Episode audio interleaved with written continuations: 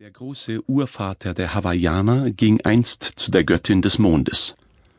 Lass den Tod der Menschen von kurzer Dauer sein, forderte er von ihr, so wie auch der Mond stirbt, aber schnell mit neuer Kraft wiederkehrt, so soll es auch den Menschen ergehen. Sie sollen nach ihrem Tode schnell wieder geboren werden. Aber die Mondgöttin war anderer Ansicht. Nein, der Tod der Menschen soll sehr lang sein. Die Menschen sollen leiden und trauern. Nach ihrem Tode sollen sie in die Dunkelheit gelangen, zur Erde werden, und ihre Nachfahren sollen in tiefe Trauer versinken. Maui konnte dies nicht ertragen. Er wollte, dass die Menschen ewig leben. Den stolzen Menschen der Südsee erschien der Tod als etwas Unehrenhaftes, etwas, das sie sehr bedrückte. Der Mensch soll sterben wie der Mond, sprach Maui. Der taucht in die lebensspendenden Wasser von Kane ein und wird dadurch bald wiedergeboren.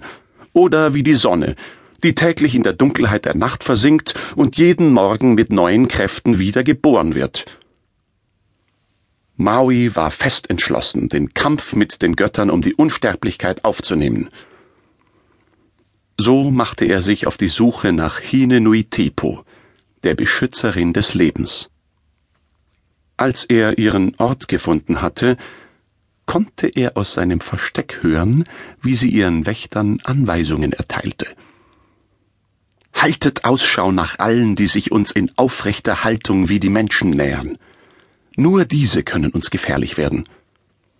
Maui schlich also auf allen Vieren wie ein Tier vorbei an sämtlichen Wächtern und fand so schließlich den Hort des Lebens. Dort stahl er einige leckere Speisen von der Göttin und machte sich auf den Rückweg nach Hause. Er zeigte die erlesenen Speisen seinen Freunden und Verwandten.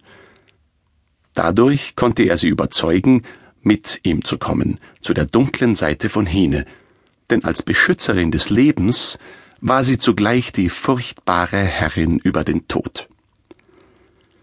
Auf dem Weg dorthin verwandelte Maui seine Gefährten, die Freunde und Verwandten in Vögel, um unauffälliger und schneller mit ihnen reisen zu können.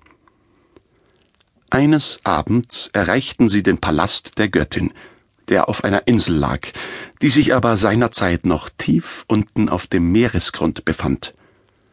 Nun sollte der Kampf um die Unsterblichkeit beginnen.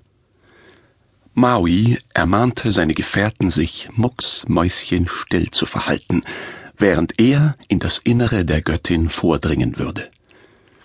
Die versteckte Kraft der Unsterblichkeit befindet sich irgendwo im Magen der Göttin.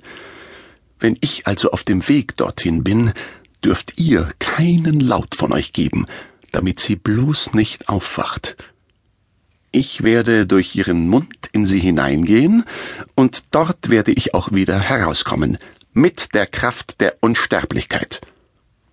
Dann wird Hinenui Tepo sterben, und die Menschen werden endgültig unsterblich sein. Seine Freunde wünschten ihm Glück und Kraft, als sich der tapfere Maui dann auf den Weg machte. Die Sonne war gerade im Meer verschwunden, und der Palast der Göttin lag in einem eigenartigen Glanz verborgen. Als Maui sich dem Palast näherte, hörte er die Göttin laut schnarchen, denn ihr riesiger, fischgleicher Mund war weit geöffnet. Er legte seine Kleider ab, um lautlos durch ihren Mund in ihren Bauch gelangen zu können. Mit diesem heldenhaften Vorhaben war er die Hoffnung aller Menschen auf der Welt.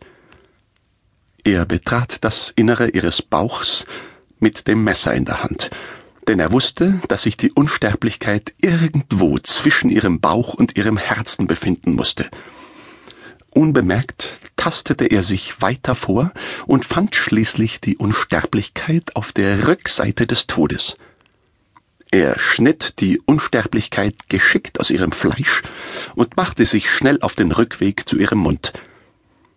Doch Gerade als er aus ihrem Mund herausschwimmen wollte, da konnte einer seiner Gefährten vor lauter Aufregung nicht mehr an sich halten. Er stieß einen spitzen Schrei aus, und Hine erwachte sofort.